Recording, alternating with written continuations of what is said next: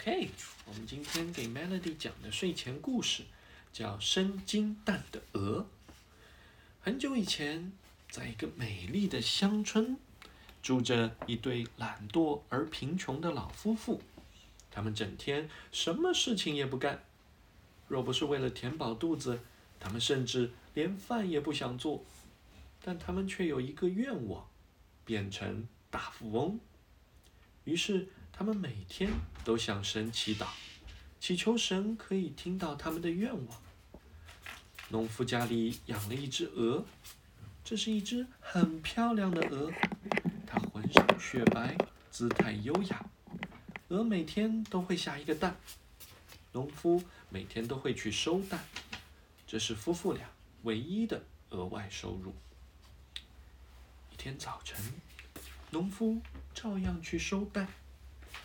哦天哪，这是什么？竟然是一只金蛋，golden golden egg。一定是神听到了我的祈祷，哈哈，太好了！农夫高兴的将金蛋带回了家。他将这件事情告诉了妻子。从这天起，农夫每天都可以在鹅窝中找到一个金蛋。现在。农夫每天最高兴的事情就是去收金蛋，然后把金蛋拿到集市上去卖。他很快就变成了大富翁。大富翁。对，变成了一个 billionaire。billionaire。就是 very rich person，我们就叫大富翁。大富翁是啥？大富翁，富贵，rich，rich person。大家好，我叫乐迪哦。可是渐渐的，农夫变得不满足起来，妻子也觉得每天只有一个金蛋太少了。于是妻子提议说：“鹅的肚子里肯定还有很多的金蛋，不如我们把它杀掉，一定可以得到更多的金蛋。”农夫觉得妻子说的很有道理，于是他们就在鹅。刚下完金蛋时，把它抓了起来，杀掉了。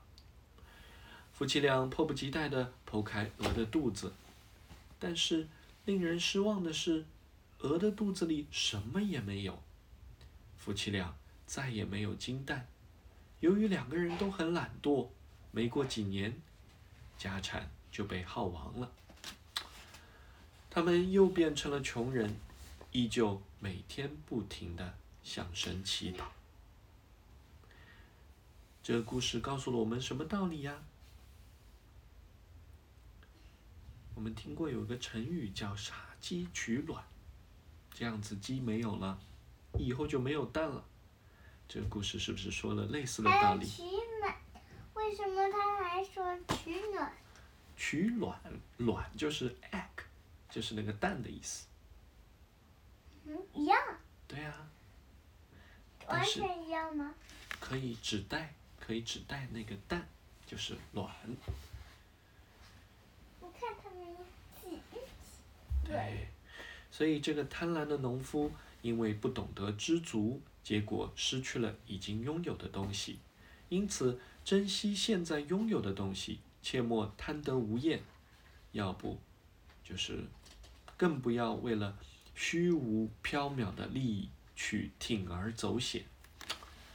哎呀，这个故事真的是有很多的智慧在里面。现在麦乐迪要睡觉觉了，这是我们的睡前故事。嗯，好，晚安。